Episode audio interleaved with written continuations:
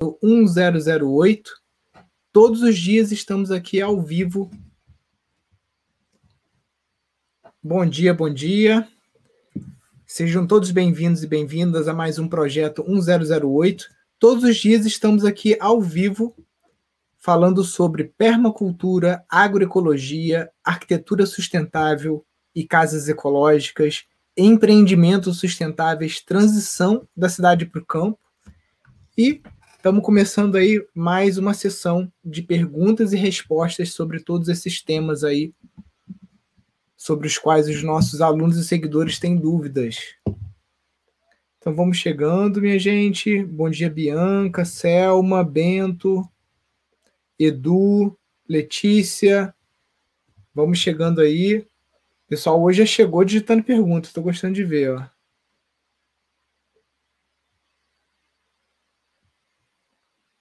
E o Instagram mudou alguma coisa aqui no negócio dessa pergunta. Interessante.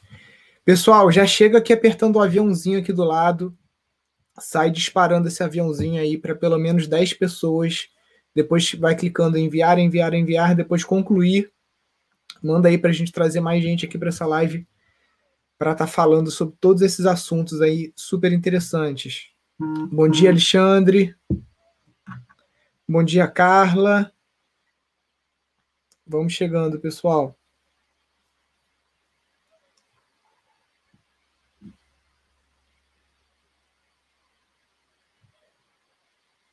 Ó, Marli, bom dia, namastê.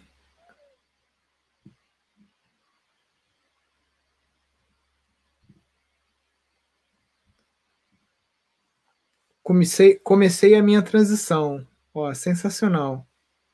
Chutou o balde. Importante isso. Ainda mais durante essa loucura toda que a gente está vivendo, né? A vida no campo nunca se tornou algo tão necessário. Sair fora dessa loucura da cidade.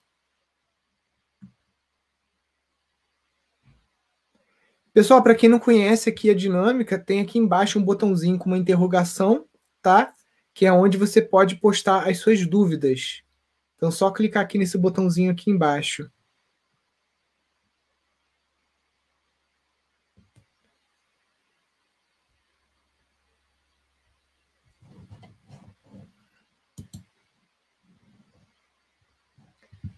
Bom dia, Tom. Bom dia, Davi. Pessoal hoje está meio devagar de pergunta. Foi só o bom dia da Marli ali. Tô aguardando vocês aí, pessoal.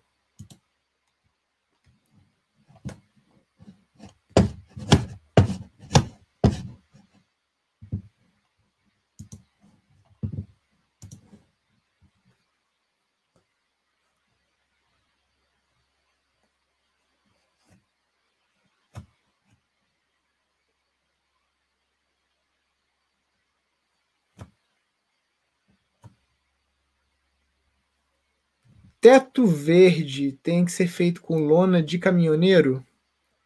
Então, o teto verde ele pode ser feito também com a lona de caminhoneiro, né? A gente chama de lona de carreteiro, mas tem que tomar cuidado, porque não pode ser aquela lona que fica empapada de água, que parece que é, que é meio que de um tecido.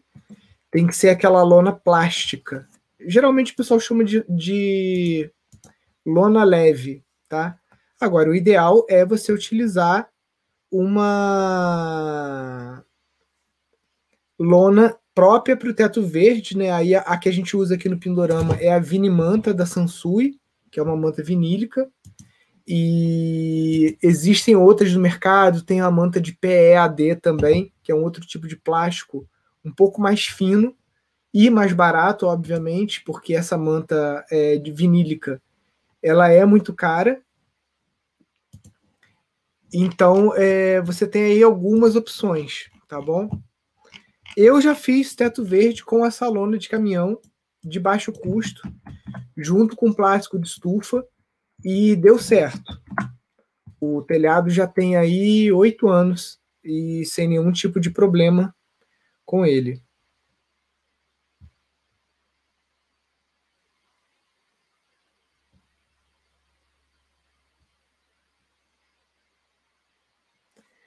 Onde você está localizado? Eu quero comprar um terreno que tenha mina e começar a minha transição. Eunice, a gente está em Nova Friburgo, Rio de Janeiro.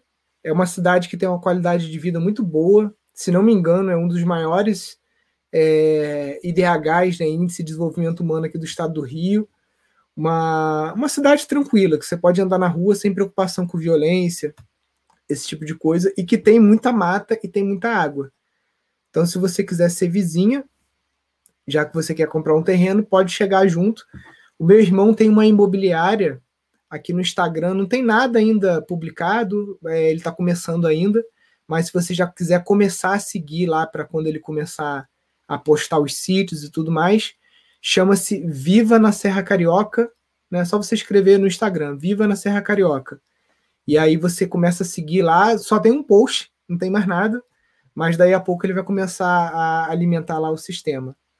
É, é legal você ter o sítio que tem a mina, mas nem sempre é necessário, tá? Porque se tem algum vizinho que tem mina e você já tem a, e o teu sítio, né, o sítio que você vai comprar, tem um direito adquirido ali de tá pegando água naquela fonte também, naquela por gravidade ou como seja, você também uhum. pode ter esse direito de usar. Aqui mesmo no Pindorama a gente pega água de vizinho, né? E é uma perna que já existe há mais de 40 anos, então já é um direito adquirido já, e a vazão que a gente pega é muito pequena. Temos nossas fontes próprias também, mas por uma questão de ser de um lado do sítio ou do outro, às vezes acaba sendo mais prático você pegar de um vizinho.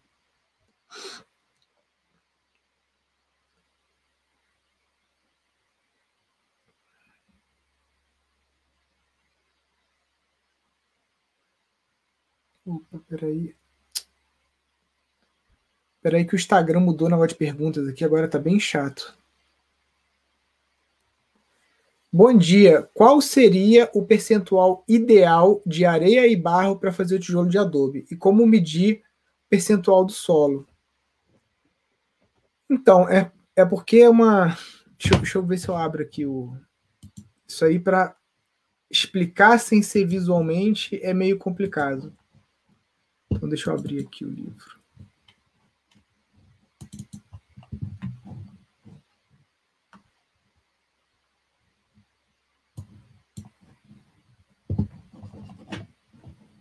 Vamos lá. Ó.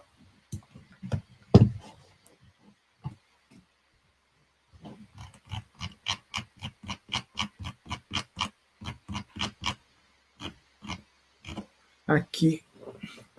Você pode fazer esse teste, que é você botar dentro de um pote de tipo de maionese e você vai medir e a proporção ideal é 6 60% de argila, 4% de 40% de areia, né?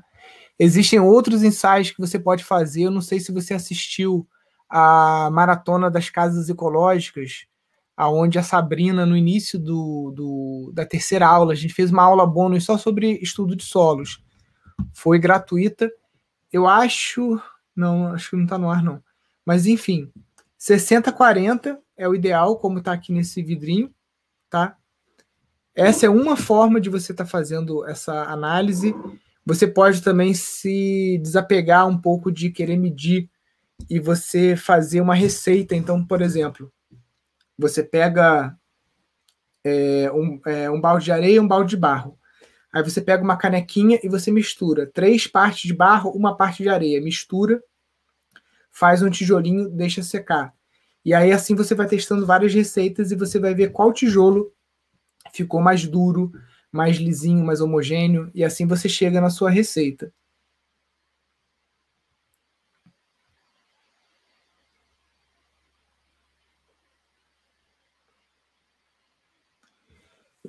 Indicação de material para construção com bambu.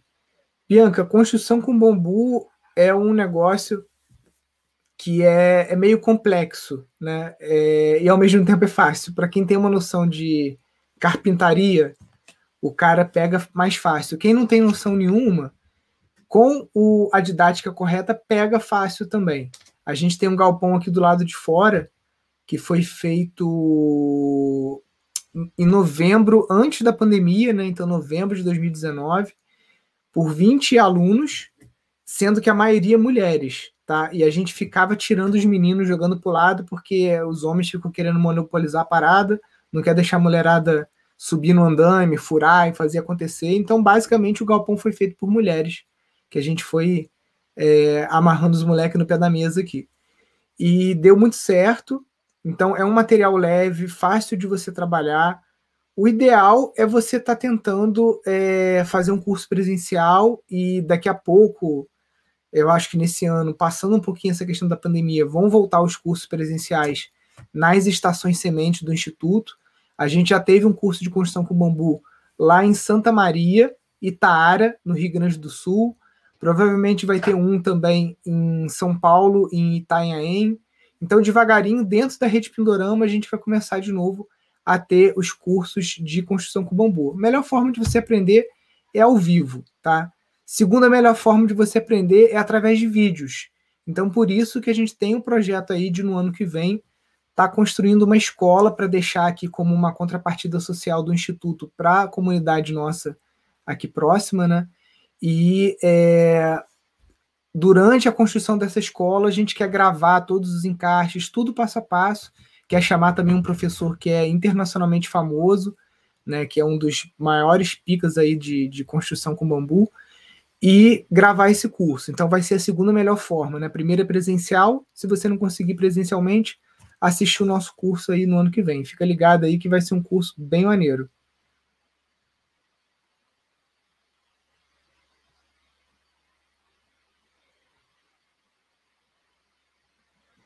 Que livro é esse, né, que você usou para responder a proporção de Adobe? Então, o livro é esse aqui, ó, é o nosso e-book. Ele está disponível por R$ 59,00 no nosso site. Só você entrar lá, pindorama.org.br, você clicar em cursos online, ou aqui também no Instagram, se você clicar no link azul da bio, vai abrir um menuzinho, aí você clica lá, cursos online, a primeira opção é o e-book. R$ reais você ajuda muito o nosso projeto e também você vai ter aí um monte. Cara, esse livro aqui é muito completo. Em português é difícil você encontrar algum livro é, introdutório tão abrangente. Né? Ele não é um livro que aprofunda muito, mas ele te abre um leque muito grande, principalmente para pessoas que são profissionais de arquitetura, de engenharia, que nunca tiveram contato com casas autossuficientes, com permacultura é uma coisa que dá realmente uma, uma, uma visão assim para você. Ah, agora eu vou mergulhar nisso, naquilo, né? Porque num livro você não tem como aprofundar muito. O ideal é presencialmente, né? Mas a gente fez o melhor que pôde aí para, numa leitura que não ficasse muito chata, fosse uma leitura rápida, conseguir abrir a mente para aí sim você ir se aprofundando nos temas de interesse. Ó, mude o sistema, comprei, é excelente, show de bola. Obrigado aí pelo convite, pelo elogio.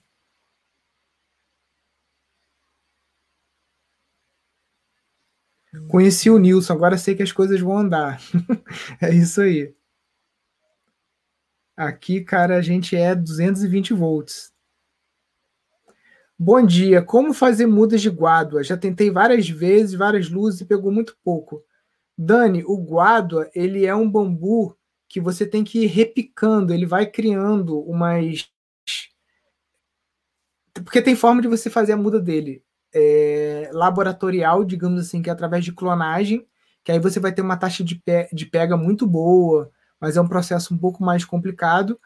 Aqui o que a gente fez foi sempre botar um substrato bom e ele vai, vai criando novos indivíduos do lado ali, você vai repicando. O, pode ser que não esteja pegando porque você às vezes não está molhando direito, ou o seu substrato não tenha muito nutriente, tem que ver o que, que é, né? Geralmente é substrato ou irrigação.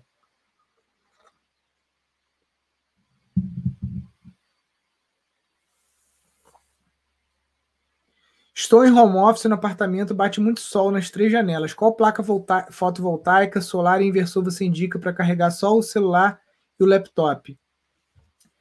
É, placa solar qualquer uma que você tiver, o como você vai pendurar na janela não pode ser uma muito grande. Então, acredito que no máximo você vai conseguir trabalhar com uma placa de 140 watts, tá? Inversor, a gente usa da Otto TL, que é uma empresa brasileira, e ele, é, ele funciona como um no-break carregado pela, pela placa fotovoltaica. Então você pode, quando falta energia, usar ele como no-break, ou você usar ele durante hora, as horas de sol ou à noite, como você preferir, né, conectado às baterias. Então acredito que pelo que você está falando aí, uma ou duas placas fotovoltaicas com um inversorzinho pequeno da AutoTL, você já consegue ir é, tendo essa autossuficiência aí dentro do seu apartamento.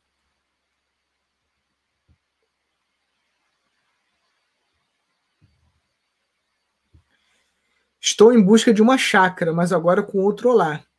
Carla, Carla e todo mundo que está com dinheiro na mão aqui, ou que vai vender apartamento, vai vender casa, vai sair da cidade para comprar uma terra. Participem da jornada para o sítio rentável, do dia 12 ao dia 15 de abril, agora. Porque comprar uma terra é uma, um movimento que muitas vezes você faz que vai ter um impacto aí por décadas da sua vida.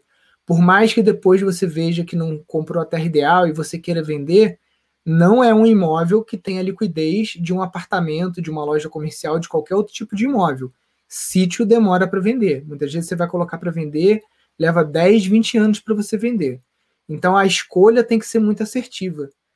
Tanto isso é uma, uma, uma, uma regra que o pessoal fica brincando com aquela, aquele dizer, né?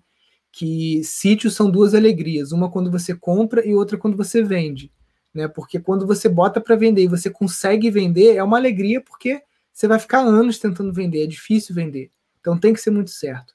Então qual a melhor forma de você não entrar numa roubada? Investir na sua educação. Então participe aí da jornada. São quatro, é um curso com quatro dias de duração. O curso vai ter aula segunda, terça, quarta e quinta, né? 12, 13, 14 e 15. Você fazendo esse curso, você vai ter direito à apostila. Você vai entrar no grupo nosso lá do Telegram, o grupo do Facebook. Ah, Nilson, não tem Facebook nem Telegram. Aí sinto muito. Você vai ter que ter um dos dois para receber a apostila. É, e aí, com a apostila e todo o material em vídeo que vocês vão assistir, você consegue já fazer uma excelente escolha de uma chácara para você comprar ou é, para você arrendar, alugar, né? enfim. E quem quiser se aprofundar e participar do curso de gestão de empreendimentos sustentáveis vai ter a opção aí no dia 15 de estar tá fazendo a matrícula aí num, não é nem um curso, né, gente? Porque o que a gente oferece é um grande pacote aonde você tem o curso, que é um curso que tem aulas sendo gravadas com frequência, então não é um curso que você compra, está gravado e é aquilo para o resto da vida. A gente vai incluindo aulas novas. Tem encontros no Zoom, tem desafios que a gente faz com os alunos para acelerar o processo. Tem a rede Pindorama, que é um portal onde a gente está conectando pessoas que não têm dinheiro para comprar terra com pessoas que já têm terra, mas que não estão conseguindo tocar o sítio sozinho, estão fazendo parcerias. Tá fazendo um movimento bem interessante aí, gente. Então fica aí o convite para quem quer comprar sítio, sair da cidade, mesmo sem ter dinheiro, participar aí da jornada. Como data de uso da terra, qual a sua experiência e opinião? Então, a gente tem uma aula lá de aspectos jurídicos sobre empreendimentos coletivos e tem um professor que é advogado que gravou uma aula que agora a gente está editando também só sobre contratos de parceria, porque isso pode ser feito de diversas formas, né? Durante a jornada para um sítio rentável, vocês vão ver aí já alguns casos de alunos nossos que se mudaram para sítios de outros alunos, de colegas de turma, né? Para estar tá fazendo justamente esse tipo de parceria.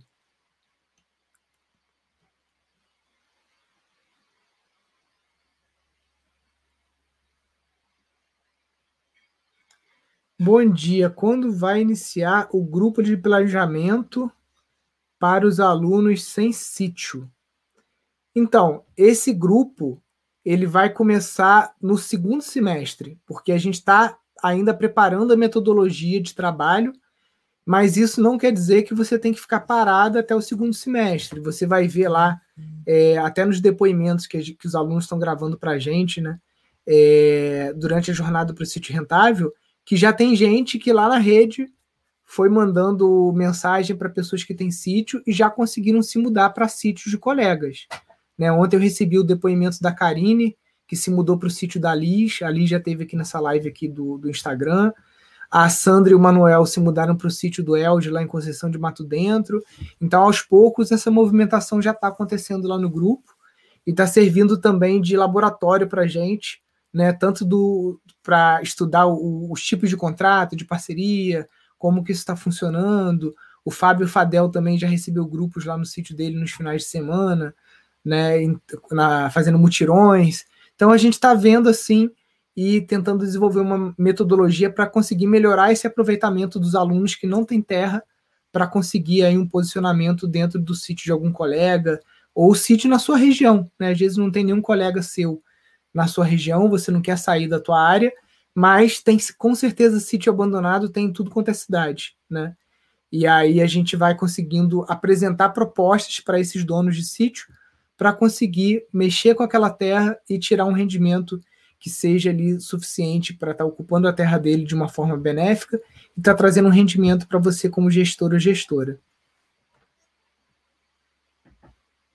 Deixa eu ver aqui, fiz uma pergunta, apareceu para você? Apareceu. O, Instagram agora mudou essa tela de perguntas aqui, ficou bem esquisita. Vamos lá. Pode-se ter cultivo de agrofloresta na propriedade em mata já constituída? Então, essa pergunta eu até respondi ontem, parecida. É... Se for uma mata clímax já formada, com árvores de porte, porte arbóreo muito alto, muito sombreada, você não vai conseguir fazer agrofloresta ali. Você pode conseguir outras atividades, como, por exemplo, apicultura, é, meliponicultura, a cogumelo, né, que são e algum extrativismo, por exemplo. Aqui a gente tem um açaí jussara. Se tiver muito sombreado, é difícil. Se tiver muito sombreado, mas está numa área que é passível de manejo dentro da tua, do teu cadastro ambiental rural, aí você pode fazer manejo. O que, que eu chamo de manejo? Você vai fazer uma poda drástica em algumas árvores para entrar luz, para você poder ali plantar algumas outras árvores do seu interesse. Você pode até fazer supressão de algumas árvores, caso tenham árvores exóticas ou árvores que tenham o DAP, diâmetro na altura do peito, menor que 15 centímetros. Agora, obviamente, você tem que consultar se essa floresta estiver, por exemplo, dentro de uma área de proteção permanente, beira de rio, topo de morro, alguma coisa assim, você não vai poder fazer esse tipo de manejo que eu estou falando. Tem que ser uma floresta que está numa área passível de manejo, de acordo com o seu cadastro ambiental rural, CAR. Espera aí, que eu acho que ele completou ainda a pergunta.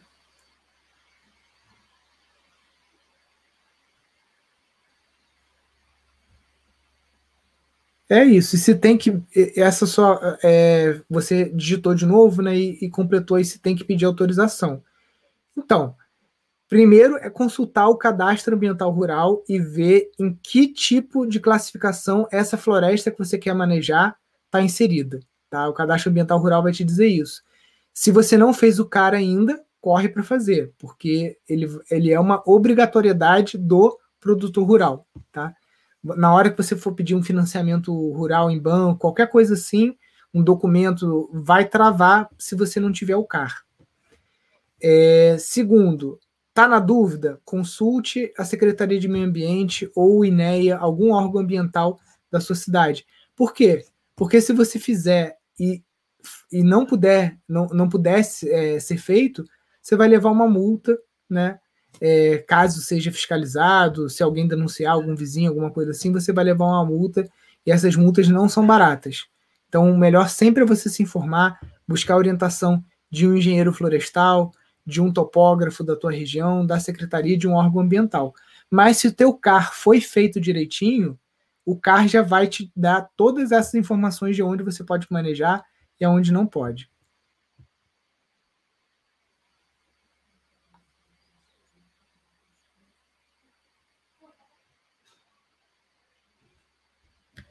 Jardineiro, roçador, marceneiro, agrofloresteiro, que profissionais ou prestadores de serviço falta na roça hoje?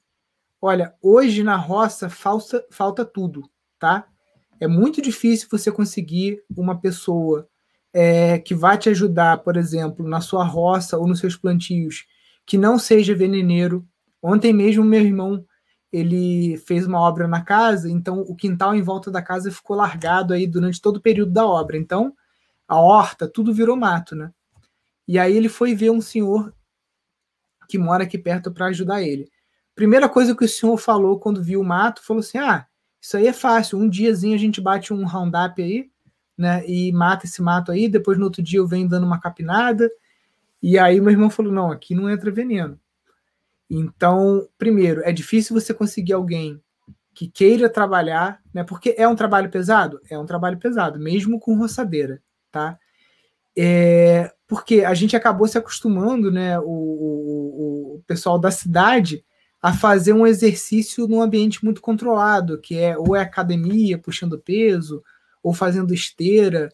Então, o nosso corpo não tem a memória muscular necessária pros trabalhos rurais.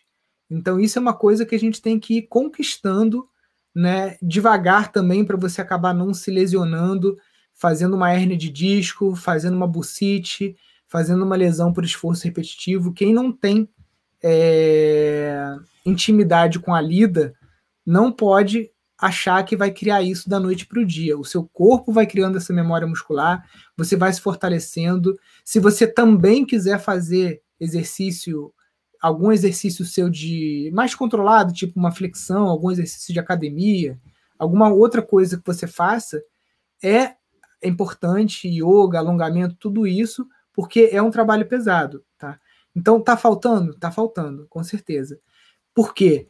É, eu vejo aqui por Friburgo, né? O Friburgo tem uma área rural muito grande. Friburgo é um município muito grande muito espalhado. Então você tem bairros que você leva aí, você vai andar quase que 20, 30 quilômetros para chegar num bairro, porque é um bairro rural que está num canto, em outro.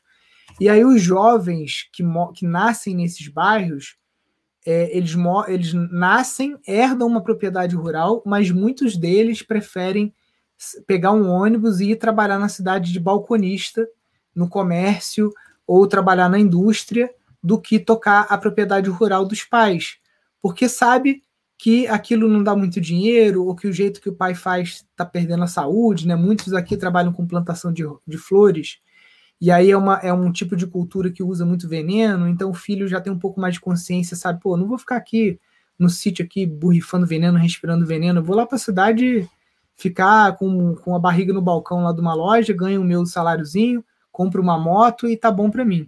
Né? Então, é, o jovem está sumindo do campo. E aí, com isso, você não tem mais. Ou você tem.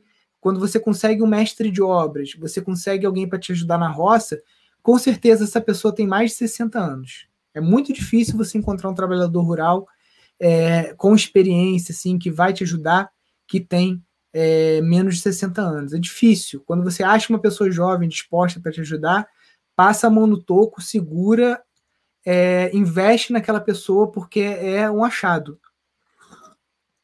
E para quem é neo-rural e tá querendo mudar para o campo, tá querendo trabalhar no campo, e você não quer fazer um trabalho tão pesado, existem vários trabalhos que você pode fazer e você é, que te proporcionem sair da cidade e ir morar no campo, é, mesmo que você não tenha dinheiro, mesmo que você não tenha terra, se você aprender principalmente agrofloresta e bioconstrução. Essas duas coisas, se você aprender, você não fica sem trabalho, tá? O tempo todo o Pindorama recebe e-mail de gente querendo indicação de profissionais ou para fazer uma agrofloresta ou para fazer uma construção ecológica. E aí a nossa resposta é sempre a mesma. Entre em rede.pindorama.org.br, clique no banco de talentos, que lá você vai encontrar os nossos alunos. E os alunos que fazem curso, que se destacam, a gente que a gente já verificou o trabalho, que já fizeram estágio em algum lugar e tudo mais, a gente coloca o selinho azul, joga o perfil daquele aluno para cima. Né? Se você entrar lá no banco de talentos, você vai perceber que tem alguns alunos que estão em cima e que estão com o selo azul. Por quê? Porque são pessoas que a gente já trabalhou com elas ou que já fizeram trabalho em sítios de outros alunos e que a gente sabe que o cara não é gogó, que o cara realmente tem experiência naquilo e que faz. Né? Então a Rede Pindorama é, é, é uma iniciativa, né? a única escola de permacultura que tem no Brasil que pensa em rede, porque a maior parte das escolas de permacultura é, fica com um pensamento só assim muito para dentro de si, e o Pindorama tem um pensamento expansivo.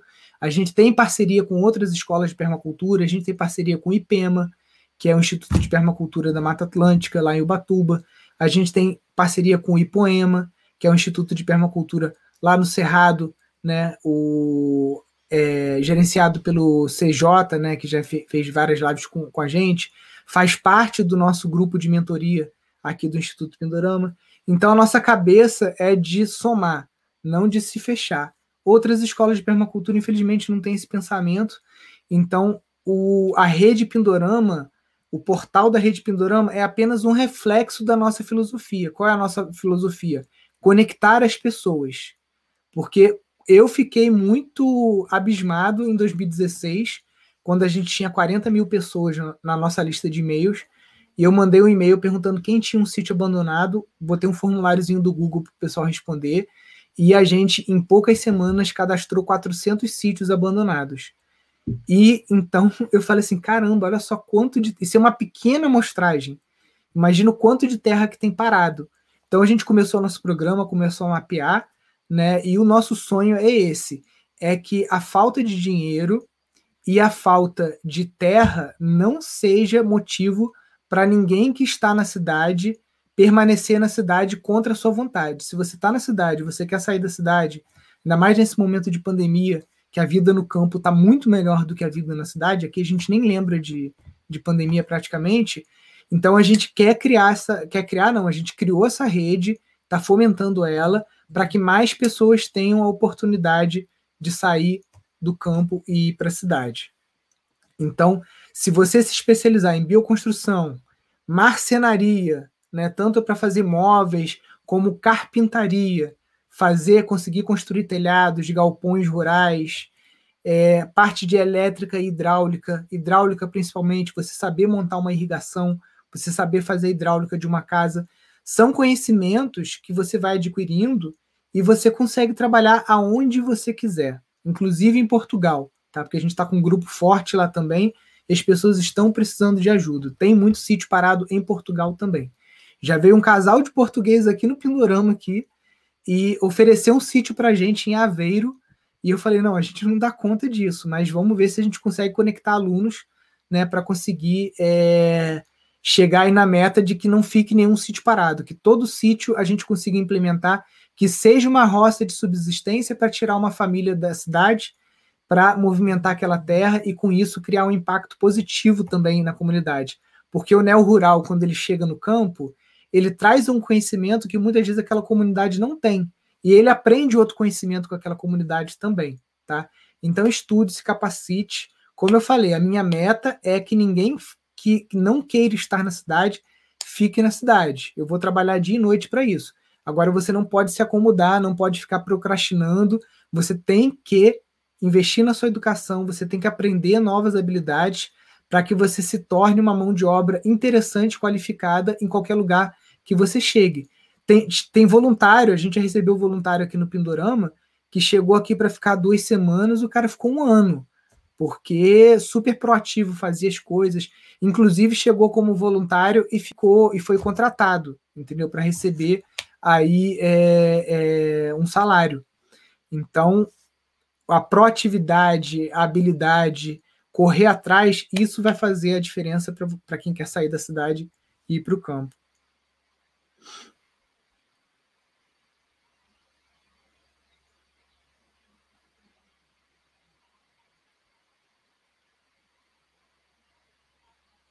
Vamos lá. Argila expandida, por ser leve, pode ser usada sobre a laje para isolamento térmico? Perfeito, Ana. A gente usa a argila expandida entre as cascagens, né? Para quem sabe o que é a cascagem, que a gente está trabalhando aqui nas casas ecológicas, uma das casas, né? Então, a argila expandida a gente usa também no beiral do teto verde, porque é um material mais leve e drenante. E muitas vezes, se você calcular direitinho, às vezes um telhado, uma laje que você já tem, ou um telhado de fibrocimento, aquela calha mais larga, você quer é, esfriar esse telhado, você pode simplesmente colocar um pouco de argila expandida por cima e um sombrite para sombrear o telhado. Você já vai ter um, uma diferença térmica, um conforto muito maior. Só com isso, argila expandida e um sombrite. Sombrite, para quem não sabe, é uma tela preta que a gente coloca na roça para sombrear alguns tipos de plantação que não podem pegar muito sol. Em área urbana, só para levantar muro, cercando terreno, precisa de algum responsável técnico? Olha, agora você me pegou, hein? Se você fazer o muro, se você já precisa de um responsável técnico. Me pegou. Vou ter que consultar isso. Depende, eu acho que, do código de obra do município. Porque aqui, por exemplo, você não consegue ligar a, o padrão de luz no terreno sem você ter a fossa. Então, primeiro você tem que fazer a fossa e às vezes, em alguns bairros você só consegue o padrão de luz ligado se você mostrar que você já tem uma aprovação da obra na prefeitura. Muro, eu acho que não, tá? Porque, por exemplo, meu pai tem uma, uma um terreno em Rio das Ostras em que ele estava sendo cobrado um IPTU mais caro pelo terreno não estar murado. Aí depois que ele murou, bateu foto e anexou no processo na prefeitura, o valor do IPTU caiu. Então, o muro eu acho que não, não precisa de um responsável técnico, não. É, o Herbert está tá aí também confirmando aí que ele também crê que não precisa de responsável técnico.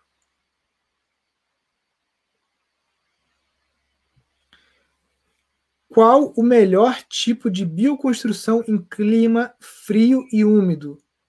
Serra do Rio Grande do Sul. No curso de Casas Ecológicas aprende? Ellen, aprende sim, tá? É, no curso de casas ecológicas, mais do que você só copiar um modelo, você aprende também o raciocínio por trás da arquitetura bioclimática e com isso você consegue desenvolver até mesmo é, um pensamento é, do que, que você quer para a tua região. Então vamos pensar o seguinte: se a gente for ver é, nos Estados Unidos, América do Norte, a maior parte das casas são casas de madeira com isolamento térmico, tá? No Paraná, o pessoal também faz muito esse tipo de casa, só que muitas vezes as casas mais pobres ou de classe média baixa, o pessoal não consegue fazer duas camadas de madeira isolante térmico no meio, acaba ficando só aquelas, aquelas tábuas, né? E aí a casa fica muito fria. Então, é... dentre os projetos que a gente está vendo na, no curso de casas ecológicas, a gente está vendo quatro projetos.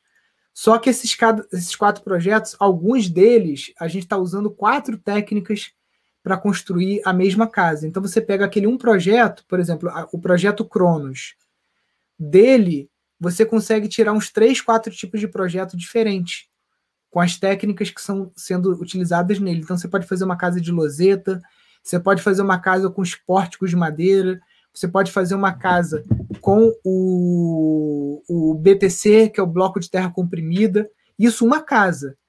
Então, é, você observando tudo que está sendo feito ali, você tem duas opções. Ou você pega o projeto exatamente como a gente fez e faz igualzinho no, no teu terreno, ou você pega um dos projetos que a gente vai fornecer, que não é o que a gente construiu, mas é um projeto feito com aquelas técnicas. Por exemplo, na Casa Cronos, a gente está misturando um monte de coisa, um monte de técnica para mostrar para as pessoas a possibilidade. Só que ontem eu sentei com a Sabrina, que é a arquiteta que está tocando. Sabrina é um exemplo, ela veio para cá como voluntária e depois foi contratada pelo Instituto para ficar aqui tocando essa, esse projeto da, das Tiny Houses.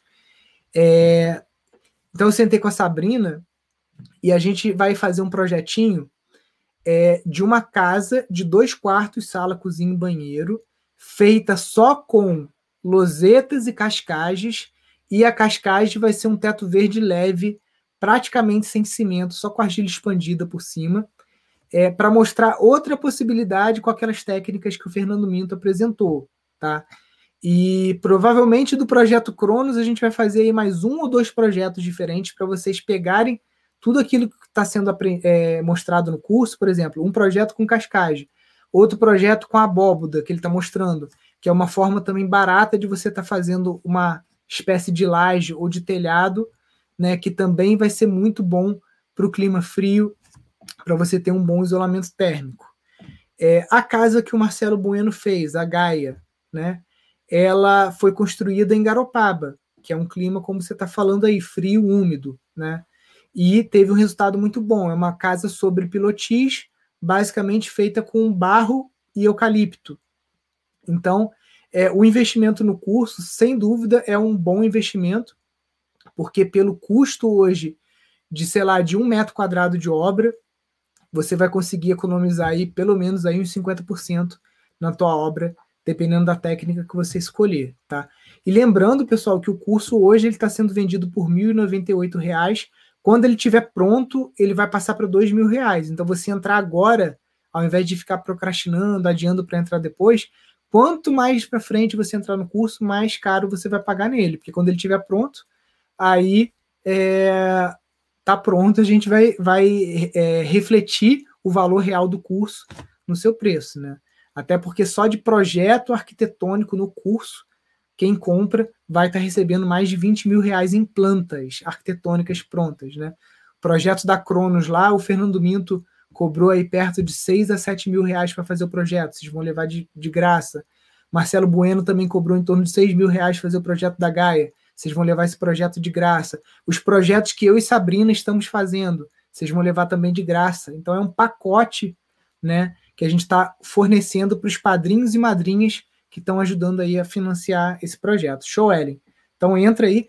O curso de casas ecológicas você consegue comprar a qualquer momento. Só entrar lá pindorama.org.br, você clica em cursos online, clica lá no curso de construção de casas ecológicas que você entra. Antes a gente estava abrindo e fechando turma, mas como é um curso que as pessoas têm uma urgência muito grande, a gente parou com abertura e fechamento de turma, é um curso que você pode comprar a qualquer momento agora. O Alessandra lá de Portugal, tudo bem, Alessandra?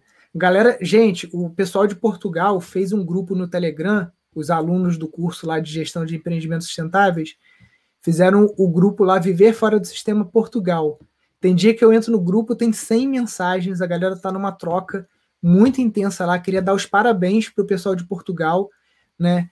É, já estão falando sobre os mutirões, estão fazendo várias partilhas de informação lá. Portugal também está em lockdown, então eu creio que a partir do momento que as coisas é, melhorarem por lá, como melhorarem por aqui, os mutirões em Portugal também vão se tornar aí mais frequentes, né? Eu estou vendo muito pessoal ali no Telegram já combinando, já doido para fazer as coisas acontecer. É muito legal isso aí.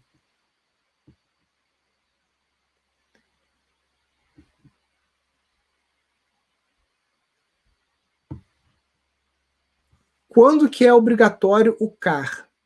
Então, Geisa, o cadastro ambiental rural, o prazo para você estar tá com ele pronto já foi prorrogado algumas vezes pelo governo, mas ele é um documento obrigatório para toda propriedade rural que tenha pelo menos 20 mil metros quadrados, né, ou que esteja no INCRA.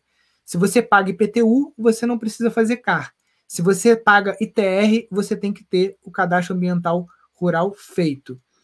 Se você ficar adiando esse processo de fazer o CAR, é como eu falei, na hora que você for tirar o seu talão de produtor rural, vão te exigir. Se você for vender o sítio, vão te exigir. Se você for pegar um financiamento no Banco do Brasil, vão te exigir o CAR. É, e teoricamente, vai chegar um momento em que é, quem não tem o CAR vai ser realmente multado pelo governo. Não é um investimento alto para você fazer um cadastro ambiental rural, basicamente você precisa do serviço de um topógrafo, né, ou de um engenheiro agrônomo, então você pode buscar aí na tua região quem possa te ajudar com isso. Se for aqui no estado do Rio, você pode me mandar um direct aqui no Instagram que a gente tem como te indicar algumas pessoas.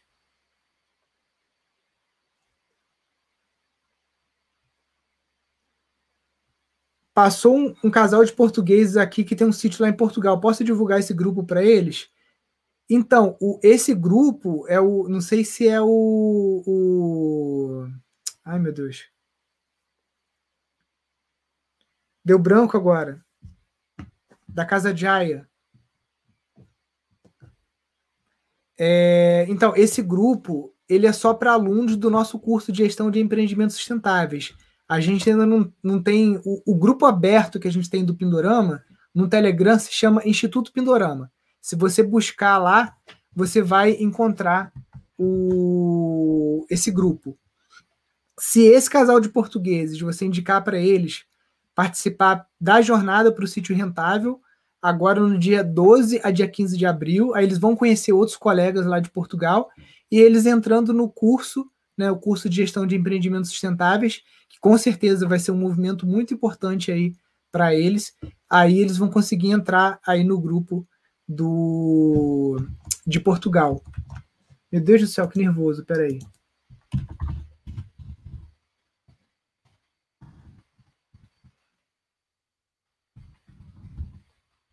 Esqueci o nome do meu amigo.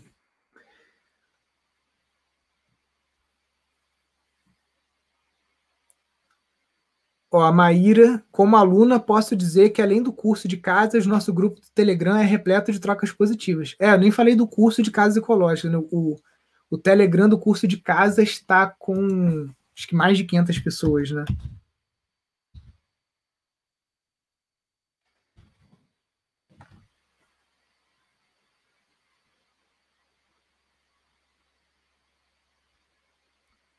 Peraí, vamos lá. Júlio Avanzo. Lembrei do nome. Cara, eu sou péssimo com o nome. Peraí. Perguntas. Na rede de talentos, né, no banco de talentos Pindorama, o que significa o selo gestor certificado?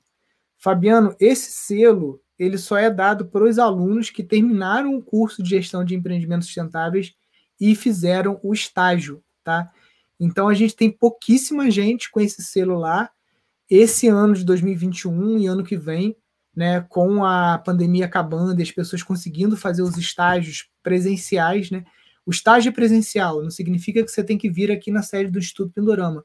Por exemplo, a Karine, que é lá de Itu, vai fazer o estágio dela num sítio que, tá, que é em Itu, que é o sítio da Liz. Então você pode buscar um sítio que está próximo a você aí é, na tua região ou no teu estado, se não tiver ninguém no seu na sua cidade, tá? É, esses selos são concedidos pelo Pindorama, pela secretaria. Então quem tem lá o selo de bambuzeiro é que fez o curso de é, bambu com a gente aqui. Quem tem o selo de permaculture designer é que fez o PDC com a gente ou fez o PDC em outro lugar, tá? Então aqueles selos eles vão sendo concedidos de acordo com os cursos que as pessoas vão fazendo.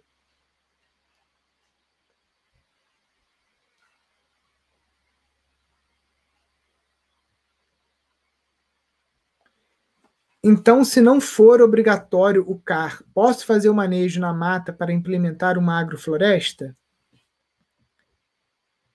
Geisa, manejo em floresta, é, por exemplo, aqui em Nova Friburgo, na área urbana, se você vai fazer poda ou supressão de árvores na área urbana, você precisa de autorização da Secretaria de Meio Ambiente. Então, cuidado com essa história de manejo da mata. Toma cuidado com isso. Se você paga IPTU, é melhor você se informar na Secretaria de Meio Ambiente. Se você paga ITR, você tem que ter o CAR.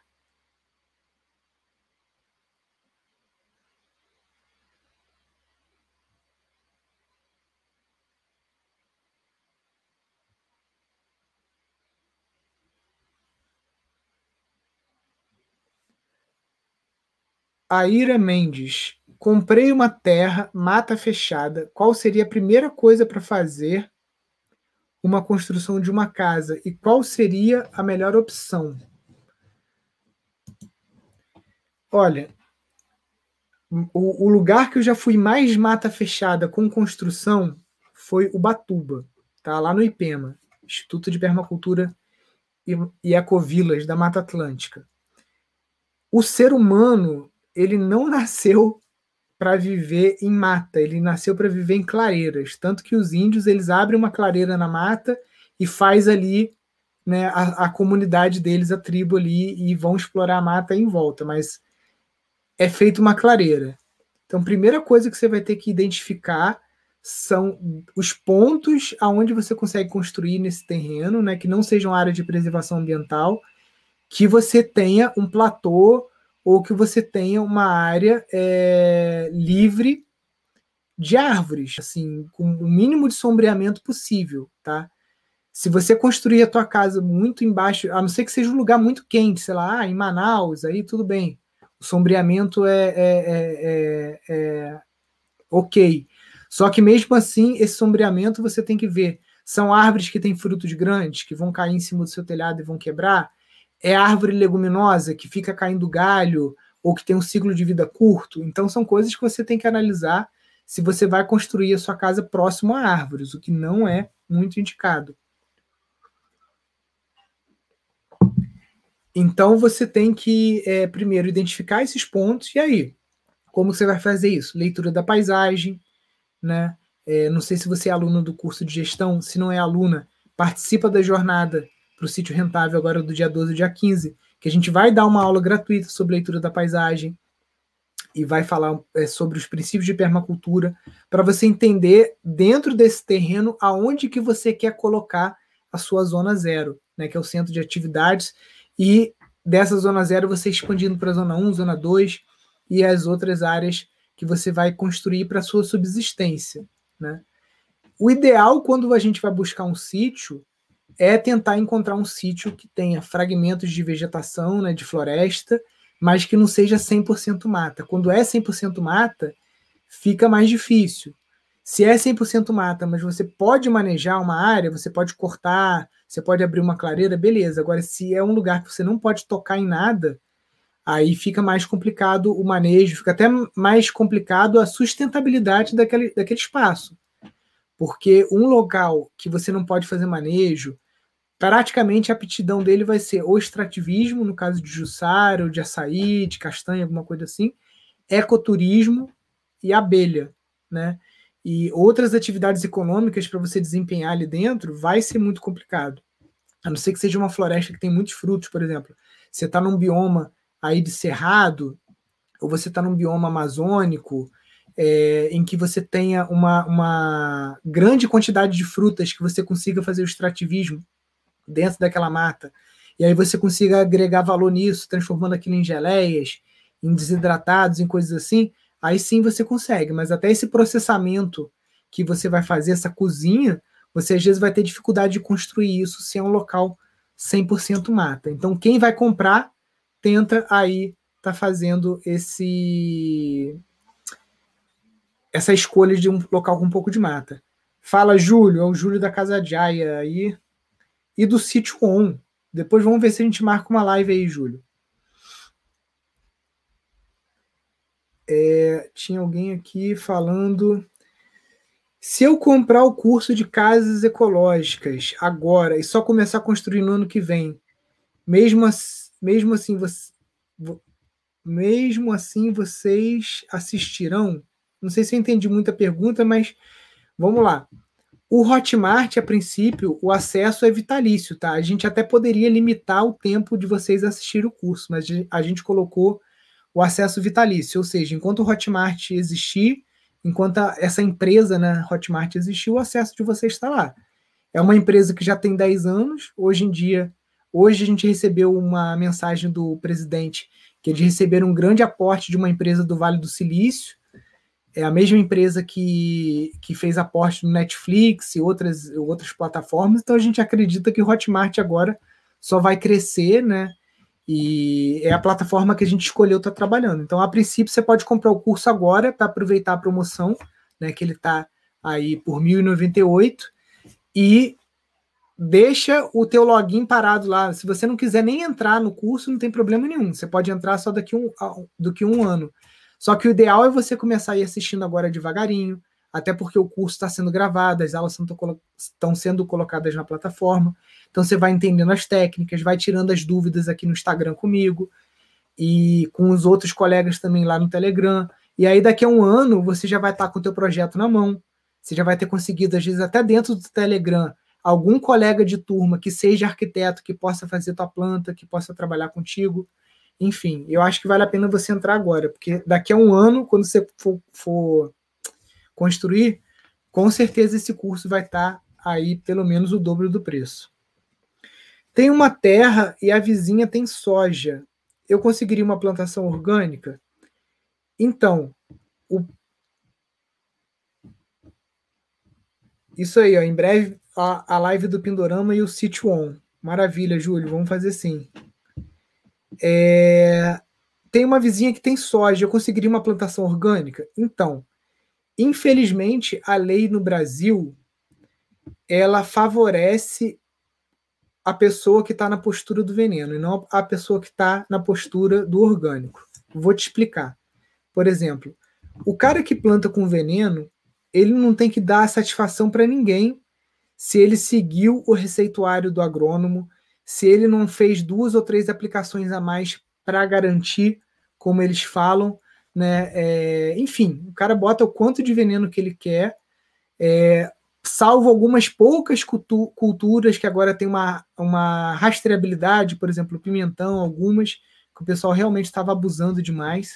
E aí agora começaram a ter algumas exigências, mas no geral não é assim, tá? Já o cara que planta no orgânico, ele tem que ter a propriedade dele inspecionada, muitas vezes vai ter que fazer análise de solo, uma série de coisas. E no teu caso, que quer plantar orgânico, que tem uma vizinha veneneira, você que vai ter que fazer a barreira contra a deriva química. Então é sua obrigação fazer uma cortina, é, por exemplo, de bambu gigante, que é um material que vai crescer muito rápido, vai chegar numa altura, aí dependendo da região que você está, de 18 a 30 metros. Então ele cria realmente uma cortina e uma cortina útil, porque esse bambu gigante é um material construtivo de excelente qualidade, é um material para movelaria, é um material para artesanato. A gente aqui chegou a fazer 4 mil reais com uma vara de bambu. Uma vara de bambu gigante. A gente fez 40 luminárias, vendeu para um. Arandelas, né? Para uma área gourmet de um empreendimento da Cirela, lá no Nordeste. Uma varinha de bambu a gente fez 4 mil reais, bambu gigante. Então você faça essa sua barreira de deriva química com alguma espécie que cresça rápido. É, se você está numa área mais de frio, você pode estar trabalhando com os pinos, com as tuias, né, com ciprestes, plantas também que formem uma copa é, que detenha esse veneno. Tá? Infelizmente, a obrigação é sua de estar contendo esse veneno.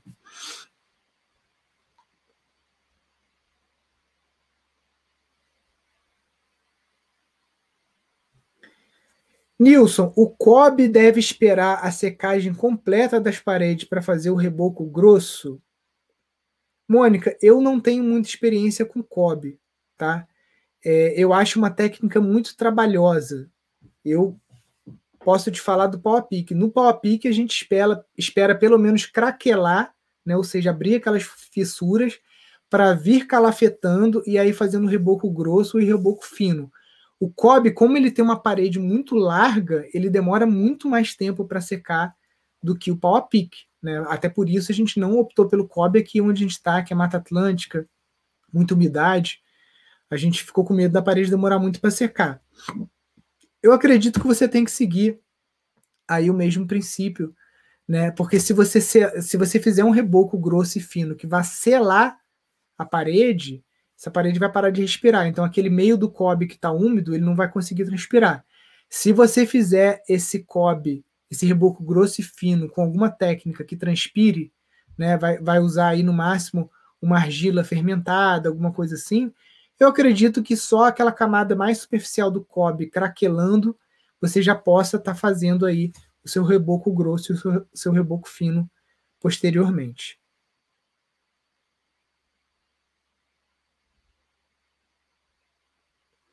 O bambu gigante é alastrante? Então, a gente tem dois tipos de bambu gigante. A gente tem um bambu gigante que é o Dendrocalamus, que teoricamente veio da Índia, tá? E ele é paquimorfo, ou seja, ele é intolcerante. Vai levar 100 anos para uma muda de bambu gigante ocupar uma área de 100 metros quadrados. Já o bambu japonês, que é da família Philostax, o, a espécie que é gigante é o Philostax pubensis, ele é alastrante, extremamente agressivo. Então não recomendo o plantio, tá? A não ser que você saiba muito bem o que você está fazendo. E no meio do caminho a gente tem o bambu guadua angustifolia ou guadua cunte, que é um bambu semi-alastrante, ou seja, ele vai fazer uma toceirinha, daqui a pouco ele anda mais um pouco, faz uma outra toceira, é um pouco menos agressivo que o Filostax, mas também você tem que tomar cuidado com ele. Como estão funcionando os cursos? Me interesso na bioconstrução e gostaria de saber. O Vinícius, curso de bioconstrução, hoje a gente está com um curso online, que é o curso de construção de casas ecológicas. Na sede do Instituto Pindorama, nesse ano de 2021, a gente não tem previsão de cursos presenciais, porém, nas estações sementes, a gente já está tendo cursos é, presenciais. Então, agora em fevereiro, a gente teve um curso de agroflorestas, lá na Estação Semente, no Rio Grande do Norte, tá? próximo ali a Natal. E é, provavelmente no segundo semestre a gente vai ter um curso de bioconstrução lá em Natal também, e em outras estações sementes, Conceição de Mato Dentro. Provavelmente a gente vai ter curso esse ano também. Então a forma de você ficar sabendo sobre os cursos, vai seguindo a gente, principalmente os nossos stories aqui no, no, no Instagram, que a gente vai avisar do calendário de cursos presenciais. Mas se o teu interesse é bioconstrução, você pode entrar no curso online de casas ecológicas que eu tenho certeza que você não vai se arrepender.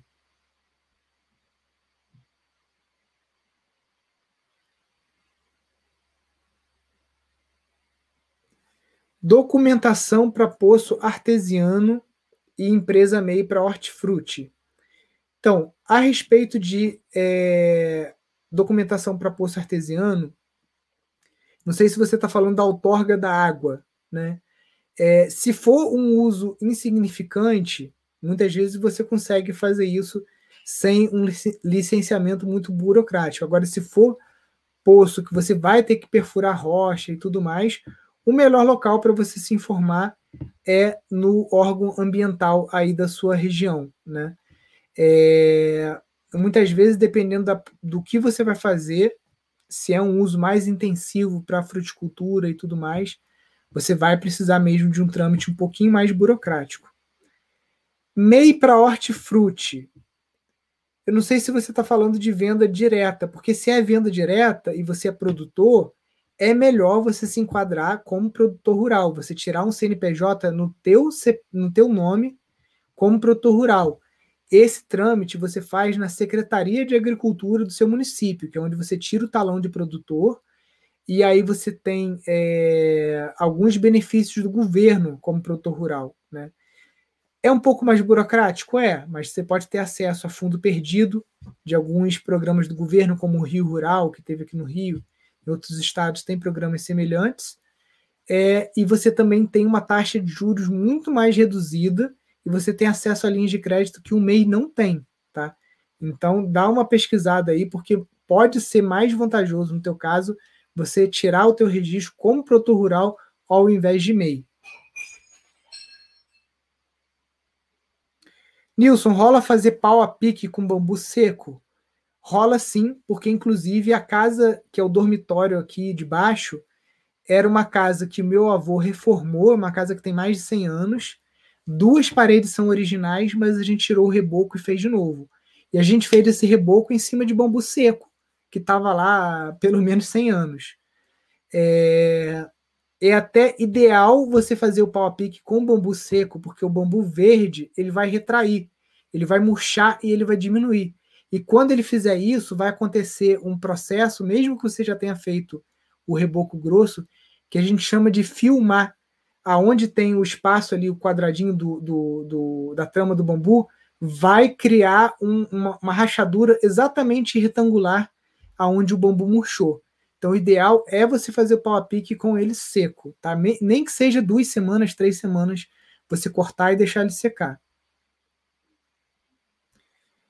Quantos metros acima do solo e abaixo da cúpula do biodigestor será a entrada de resíduos orgânicos? Deixa eu abrir aqui o desenho, que vai ficar mais fácil da gente ver. Biodigestor. Não, deixa eu ver aqui no livro mesmo, peraí.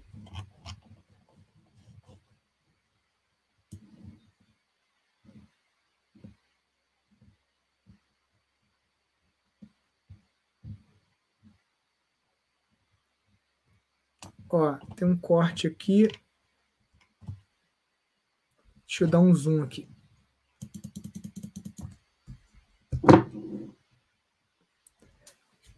a entrada de resíduo orgânico, seja ele esgoto ou resto de cozinha, entra aqui embaixo, tá? Esse cano ele desce quase que no ângulo de 45 graus. Esse quadradinho aqui que eu tô com o dedo é uma caixa de passagem, tá? Uma caixa de inspeção com tampa. Pode ser de concreto, pode ser de plástico. E aqui desce em 45 graus direto para o fundo, fica cerca de 20 centímetros. Então, você pega a primeira fiada de tijolo, na segunda fiada do tijolo você vai colocar é, é, o cano que vai entrar. Então ele tem um espacinho ali, justamente um pouco acima, para que não entupa, né? Esse lodo não, não, não acabe impedindo a entrada dessa matéria orgânica no fundo. Júlio, como é que tá o biodigestor aí da Casa Jaya? Deu certo? Que o, a Casa Jaya é um restaurante lá em São Paulo e o Júlio é um permacultor aí já de muitos anos e ele fez um biodigestor no restaurante urbano. Muito maneiro o projeto. Sinto falta de um manual de plantio com cronograma de culturas. Vocês têm? Sabe onde eu consigo? Ana, a próxima aula que está sendo gravada, o próximo módulo que está sendo gravado aqui para o curso de gestão de empreendimentos sustentáveis é um módulo com o Guilherme da Fazenda Monte Cristo, que é uma fazenda aqui na região, é a única fazenda de orgânicos que eu conheço, que é um modelo de negócio sustentável mesmo, porque as outras é, são mantidas pela aposentadoria dos donos dos sítios. Então, são pessoas que têm um negócio orgânico, entregam cestas, produzem, só que o negócio tem um déficit e esse déficit ele é coberto pela pensão que essas pessoas têm. Né? Não vou aqui falar nomes, mas quem é daqui de Friburgo sabe o que eu estou falando. E o Guilherme e a Nina, eles não têm uma segunda renda. O sítio é a renda deles. E o Guilherme é um agrofloresteiro, ele dá curso de agrofloresta. Então a gente contratou eles para gravar um módulo mostrando o modelo de sucesso da Fazenda Monte Cristo. Eles trabalham com pedidos pelo WhatsApp, entrega de cestas, e ele tem um, um, um calendário né, de produção, é, tanto da cozinha, porque qual é o, o pulo do gato deles? Eles também agregam valor à produção. Então, por exemplo, a minha esposa aqui vive comprando com eles lá uma caponata de mangará, que é o coração da bananeira, que é um negócio que ninguém aproveita e joga fora. Então, eles têm vários produtos também que eles desenvolvem. Então, esse cronograma de plantio, tudo isso, o Guilherme vai apresentar nesse módulo. Agora, é um cronograma né, é para a nossa região aqui de Mata Atlântica, que pode ser aproveitado em outras regiões com algumas adaptações.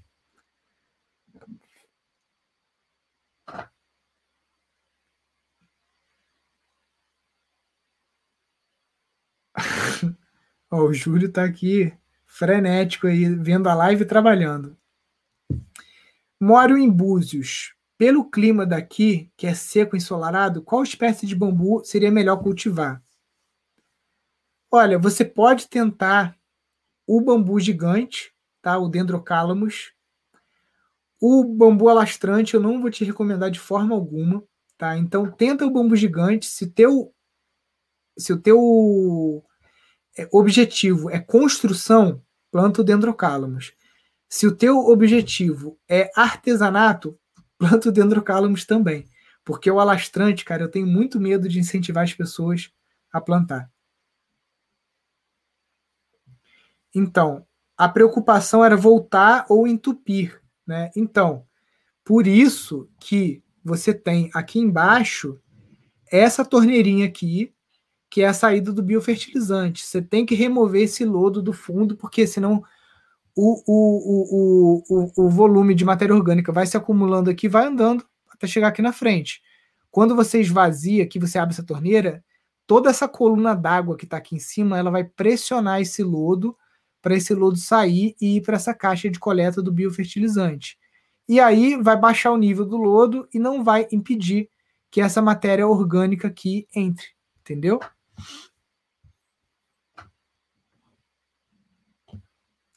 Onde você indica comprar a trama para o hiperadobe?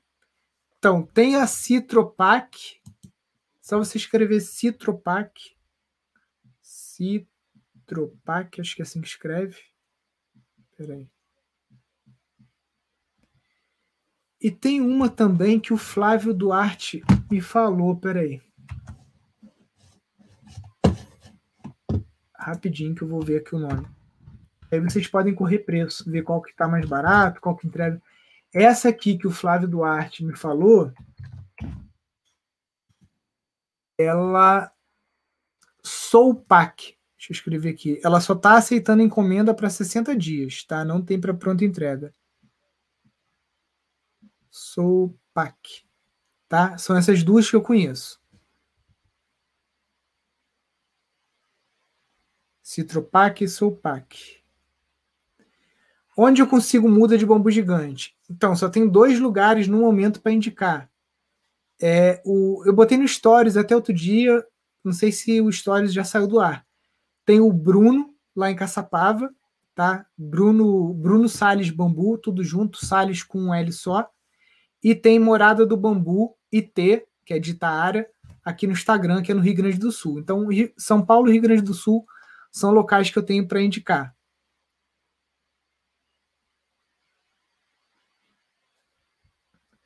Show, pessoal. Já chegamos aqui a mais uma hora de live. Muito obrigado aí pela presença de todos vocês. Essa live fica gravada aqui no IGTV, vai para o YouTube também e você também consegue ouvir ela no podcast. Quem chegou agora não conseguiu pegar, às vezes não gosta de ficar vendo o vídeo, pode só ouvir nos podcasts aí, Spotify, Apple Podcast, tá tudo por lá.